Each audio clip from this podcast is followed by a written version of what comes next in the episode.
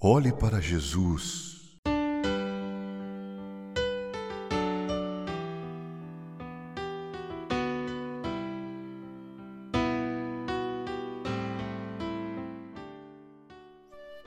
Em João 5, versículo 8, nós lemos: Então lhe disse Jesus: Levanta-te, toma o teu leito e anda.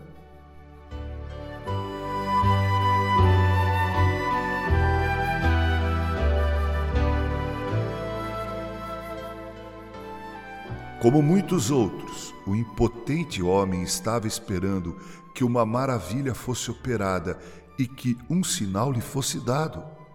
Cansado, ele olhava o tanque, mas nenhum anjo veio ou não veio para ele. Ainda assim, pensando ser sua única chance, ele esperou quieto e não sabia que havia alguém perto dele cuja palavra poderia curá-lo imediatamente.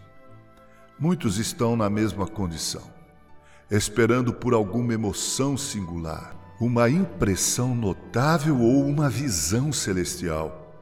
Esperam em vão e olham para o nada.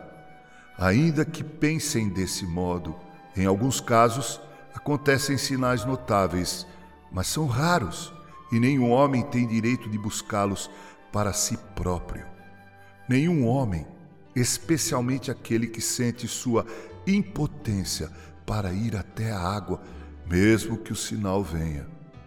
É uma reflexão muito triste pensar que dezenas de milhares colocam sua esperança nos meios, ordenanças, votos e resoluções e esperam tanto tempo em vão, totalmente em vão.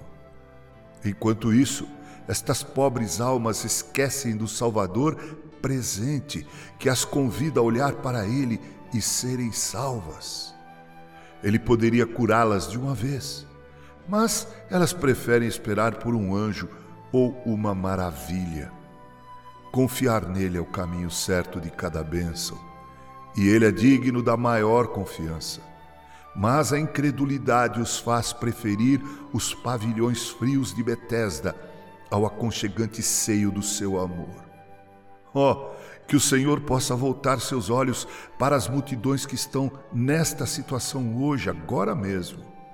Que Ele possa perdoar você e a mim, a todos nós, perdoar a nossa desconsideração ao fazermos pouco de seu poder divino e chamá-los, com a doce voz que os insta a se levantarem da cama de desespero e, no poder da fé, tomar seus leitos e andarem.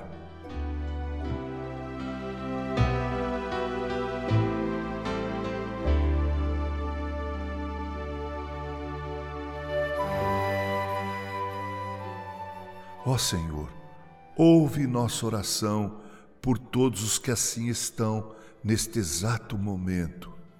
Antes que o sol surja no amanhecer de um novo dia, que eles possam olhar e então olhar para o Senhor e viver. Que Deus assim nos abençoe. Com carinho, Reverendo Mauro Sérgio Aiello.